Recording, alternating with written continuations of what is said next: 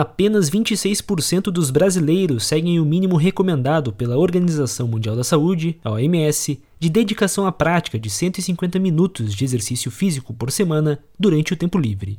O dado consta em estudo realizado pelo Centro de Pesquisa Clínica e Epidemiológica da Universidade de São Paulo, a USP, em parceria com instituições dos Estados Unidos e da Noruega, e foi divulgado nesta sexta-feira. Foram consideradas informações de 88 mil participantes, com base em dados coletados na Pesquisa Nacional de Saúde, a PNS, cuja última edição é de 2019 médico cardiologista e especialista em hipertensão, Fernando Nobre destaca os riscos de não se praticar exercícios físicos se o indivíduo não faz atividade física, ele está exposto porque a atividade física é um fator protetor. Portanto, inatividade física, independente de idade, é o que se chama de um fator de risco. E a atividade física é benéfica na prevenção de doenças cardiovasculares em geral, menos hipertensão, menos diabetes, menos alteração de colesterol. Então, esse é o aspecto que talvez justifique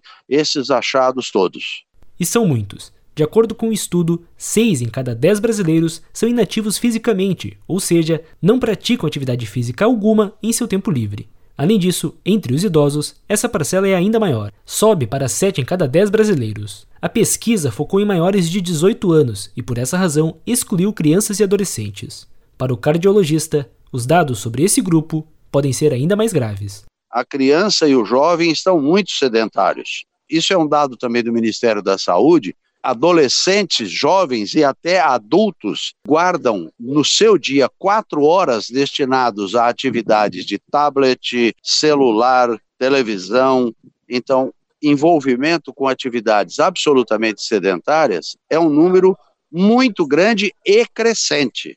De acordo com a OMS, a recomendação de 150 horas de atividade física semanal mostra que a prática pode, além de reduzir o risco a doenças cardiovasculares, contribuir para o controle de peso, redução de ansiedade e até diminuir a exposição a alguns problemas de saúde mental.